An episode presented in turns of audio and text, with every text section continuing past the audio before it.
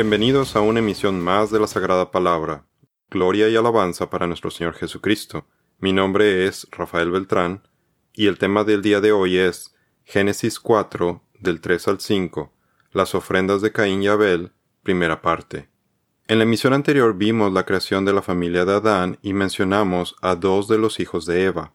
Ahora veremos que, pese a que Eva creía que Caín era el Salvador prometido por Dios, su relación con Dios era menos favorable que la de su hermano Abel. Veremos la primera ofrenda registrada en la Biblia hacia Dios y sus resultados.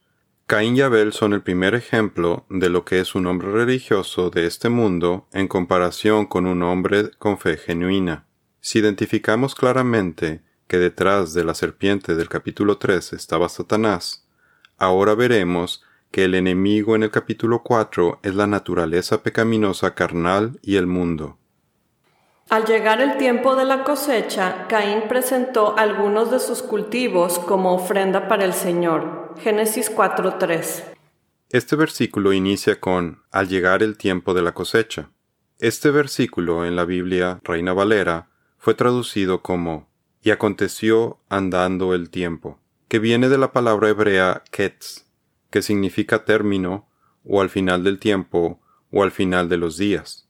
En este caso nos habla del tiempo determinado por Dios para que Caín y Abel hicieran una ofrenda, por lo que esta expresión pudo referirse al Shabbat, sábado en hebreo, que es el final de los días de la semana, el día que Dios bendijo y declaró santo en Génesis 2.3, al final de la creación. El Shabbat es el día dedicado al Señor, un día para adorarlo y mantener una comunión semanal con la humanidad. Y el sacrificio permitiría a los oferentes acercarse libremente al Señor cada semana para mantener una estrecha relación con su Creador. Pero el séptimo día, Shabbat, es un día de descanso y está dedicado al Señor tu Dios. Éxodo 20:10a. Por otro lado, tenemos la propuesta de la traducción de la nueva traducción viviente, NTV, en la que nos habla del tiempo de la cosecha, cuando los frutos de la tierra y los primogénitos del rebaño están disponibles. Las escrituras no nos informan exactamente cuándo ocurrió este evento, pero debió haber sido entre el momento en que los hijos de Adán tuvieron la edad suficiente para seguir el ejemplo de sus padres y que pudieron llevar a cabo sacrificios por sí mismos, y por otro lado, esto debió haber sucedido antes del nacimiento de su hermano Set, quien tomaría el lugar de Abel. Así que tenemos una ventana de tiempo de al menos cien años, porque Seth nació cuando Adán tenía ciento treinta años. Y Adán vivió ciento treinta años y engendró un hijo a su imagen y semejanza y le puso por nombre Set. Génesis 5.3. Este versículo nos dice también que Caín presentó algunos de sus cultivos como ofrenda para el Señor. Esta es la primera mención de un sacrificio hecha por el hombre en las Escrituras, y aunque su origen no se explica en el Antiguo Testamento, podemos inferir que los procedimientos y requerimientos del sacrificio debieron haber sido transmitidos de Adán y Eva a sus hijos, como nos revela el Nuevo Testamento en Hebreos 11.4 y en Romanos 10.17. La fe de Abel fue aprendida, Así que la fe viene por oír, es decir, por oír la buena noticia acerca de Cristo. Romanos 10:17. Nuestros primeros padres disfrutaron de una convivencia y comunicación directa con Dios, Yahweh, en hebreo, cuando habitaban en el jardín del Edén y hasta ese momento no había necesidad de ningún sacrificio, pero fueron ellos los que fueron testigos de las consecuencias de la desobediencia de los mandamientos del Señor. Así que después de la caída y expulsión del paraíso, fue necesario la introducción del sistema de sacrificios periódicos como un medio por el cual los pecadores pudieran acercarse nuevamente a Yahweh. El libro de Hebreos nos habla del principio fundamental para el perdón de los pecados, el cual es aplicado desde que Dios hizo el primer sacrificio para proveer de una apropiada vestimenta de pieles de animales para Adán y Eva en Génesis 3:21 hasta el sacrificio de sangre que hizo Jesucristo en la cruz. Según la ley, casi todo es purificado con sangre, pues sin derramamiento de sangre no hay perdón. Hebreos 9:22. Además, nuestros primeros padres debieron haber instruido a todos sus hijos a ser agradecidos con ofrendas como una expresión de gratitud a Dios, a quien le debían todo lo que tenían, también a no acercarse al Señor con las manos vacías, y sobre todo la importancia de adorar correctamente a Dios. Celebrarás la fiesta de los panes sin levadura, tal y como yo te lo ordené. Comerás panes sin levadura durante siete días en el mes de Aviv, que es la fecha establecida, porque en ese mes saliste de Egipto, y nadie debe presentarse ante mí con las manos vacías. Éxodo 23:15. Observe que la adoración de Dios no es una invención nueva. El concepto del sacrificio fue originado en la mente de nuestro Señor con la intención de que la gente se pudiera acercar y tener comunión con Él. Una vez que la causa de la separación, que es el pecado, hubiera sido expiada a través de la transferencia de los pecados al animal que es ofrecido como chivo expiatorio, la ira de Dios, que estaba destinada originalmente para los pecadores, era adjudicada a un sustituto inocente. El sacrificio era consumido por fuego, el cual representa la ira de Dios. Yahweh sabía que el corazón humano se rebelaría en contra del sacrificio de sangre necesario para acercarse a Él. Además, el hombre en su orgullo piensa que sus buenas obras y actos de purificación reemplazan la verdad acerca del sacrificio sustituto y la expiación de los pecados que nos ofrece Dios como medio para acercarnos a Él. Sin embargo, el sacrificio es el mecanismo instituido por Dios, y es el mismo camino que ofreció más adelante al pueblo de Judá, pero fue rechazado tal y como lo hizo Caín. Judá rechaza el camino del Señor. Esto dice el Señor. Deténganse en el cruce y miren a su alrededor. Pregunten por el camino antiguo, el camino justo, y anden en él. Vayan por esa senda y encontrarán descanso para el alma. Pero ustedes responden, no, ese no es el camino que queremos. Jeremías 6:16. A pesar de toda la enseñanza que Dios les dio, y aunque Caín y Abel se encontraban bajo las mismas circunstancias, al haber nacido fuera del jardín del Edén, de los mismos padres pecadores, y de quienes heredaron la misma naturaleza pecaminosa, vemos que sus ofrendas para sacrificio fueron muy diferentes. Observe que la Biblia no menciona que la ofrenda de Caín haya constado de lo mejor de sus frutos, o que fueran los primeros frutos, sino que sólo trajo algunos de sus cultivos. Si presentas al Señor una ofrenda de grano de la primera porción de tu cosecha, lleva grano fresco, molido y tostado sobre el fuego. Levítico 2.14. Caín, al no seguir las instrucciones para el sacrificio, mostró un corazón orgulloso, rebelde e incrédulo, porque presentó una ofrenda que era fruto y obra de sus manos. El sacrificio del malvado es detestable, sobre todo cuando lo ofrece con malas intenciones. Proverbios 21-27. Además, su ofrenda muestra la ignorancia de Caín acerca de su condición pecadora, con sus consecuencias de muerte y juicio, tal y como ocurrió con sus padres despreciando este gran privilegio para enmendar su situación, para que sus pecados fueran limpiados y para estar cerca del Señor. Pareciera que Caín solo fue a llevar la ofrenda porque era el tiempo de hacerlo, o para cumplir con lo que sus padres le pidieron, pero sin ningún deseo o motivación interna para llevarlo a cabo. Por lo tanto, él y su ofrenda fueron rechazados.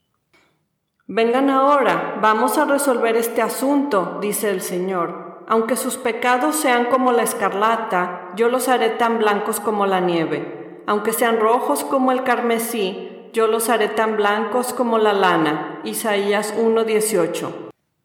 La frase Caín presentó nos indica que él llevó la ofrenda a un lugar determinado en donde se debía presentar, un altar para adorar al Señor. Pero ¿en dónde estaba este altar que utilizaron Caín y Abel?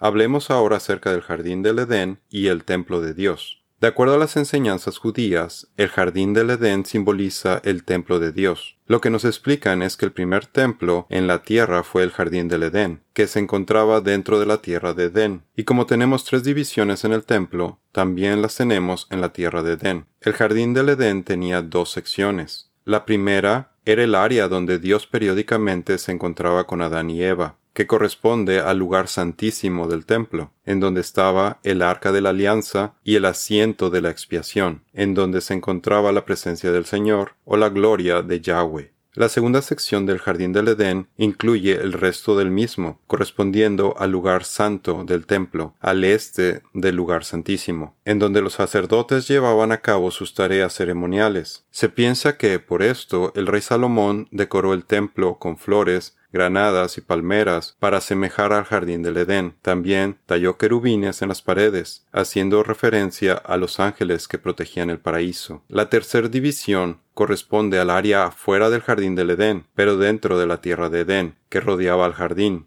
Esta es la tierra que habitaron Adán y Eva después de que fueron expulsados del paraíso por la puerta este. La tierra de Edén corresponde al atrio del templo, el área en donde se encontraba el altar del templo para las ofrendas quemadas. Por lo que se piensa que el altar al que Caín y Abel trajeron sus ofrendas se encontraba fuera de la entrada al este del jardín del Edén, dentro de la tierra de Edén, en donde estaba la gloria del Señor, a quien se le presentaron los sacrificios para la expiación de los pecados. La palabra altar viene del hebreo mitzbeach, que a su vez viene de la raíz sabach, sacrificio, matanza, por lo que mitzbeach significa lugar del sacrificio. De forma que el altar es el lugar donde la sangre del sacrificio es salpicada o rociada para la expiación del pecado.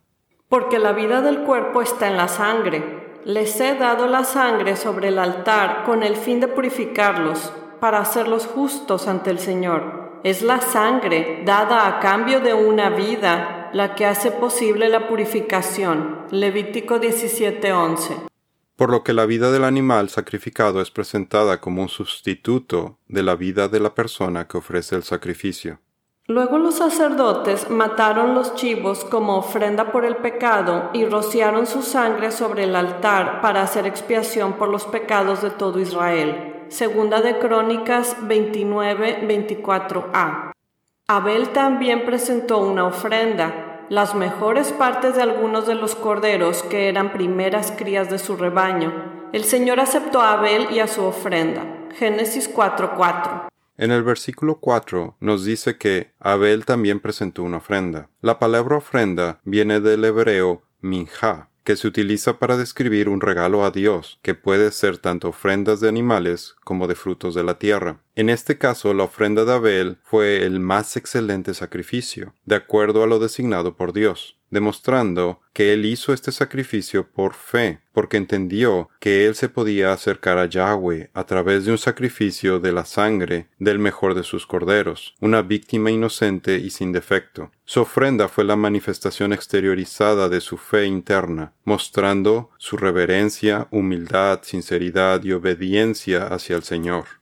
Dice el Señor, entonces todas las iglesias sabrán que yo soy el que examina los pensamientos y las intenciones de cada persona, y le daré a cada uno de ustedes lo que se merezca. Apocalipsis 2.23b. Pero lo más importante fue que su sacrificio reveló una fe más profunda en el pacto de Dios, en el Salvador prometido a sus padres, Jesucristo. Podemos concluir que fue el estado de su corazón, el de un hombre justo, el que hizo toda la diferencia para que Dios aceptara su acto de adoración. Abel sabía que él merecía la muerte y el ser juzgado por sus pecados, pero al encontrar un sustituto en el sacrificio estaba glorificando a Dios. Fue por la fe que Abel presentó a Dios una ofrenda más aceptable que la que presentó Caín. La ofrenda de Abel demostró que era un hombre justo, y Dios aprobó sus ofrendas. Aunque Abel murió hace mucho tiempo, todavía nos habla por su ejemplo de fe. Hebreos 11:4. Este versículo nos especifica más acerca del sacrificio de Abel, las mejores partes de algunos de los corderos que eran primeras crías de su rebaño. Abel no solo trajo al mejor de sus corderos, sino que también seleccionó las mejores partes como parte de su ofrenda. Esto hace referencia a la grasa del animal, la cual más adelante, en tiempos de Moisés, sería reclamada por el Señor como suya por su dulce aroma. Y entonces el sacerdote lo quemará sobre el altar. Es una ofrenda especial de alimento, un aroma agradable al Señor. Toda la grasa le pertenece al Señor. Levítico 3:16. Desde la primera ofrenda de Abel, presentada al Señor, vemos que apunta al sacrificio futuro que haría Cristo por toda la humanidad, el primogénito de Yahweh, el Cordero de Dios que quita el pecado del mundo, un Cordero sin mancha ni defecto. Dedícame a todos los primeros hijos varones del pueblo de Israel. Todo primer nacido, tanto de los seres humanos como de los animales, me pertenece. Éxodo 13:2 pues Dios hizo que Cristo, quien nunca pecó, fuera la ofrenda por nuestro pecado, para que nosotros pudiéramos estar en una relación correcta con Dios por medio de Cristo. Segunda de Corintios 5:21. En la siguiente emisión terminaremos el estudio de este versículo con la respuesta de Dios con respecto a las ofrendas que ofrecieron Abel y Caín respectivamente y sus consecuencias. Esto es todo por el día de hoy. Los esperamos en nuestra siguiente emisión. Que Dios los bendiga.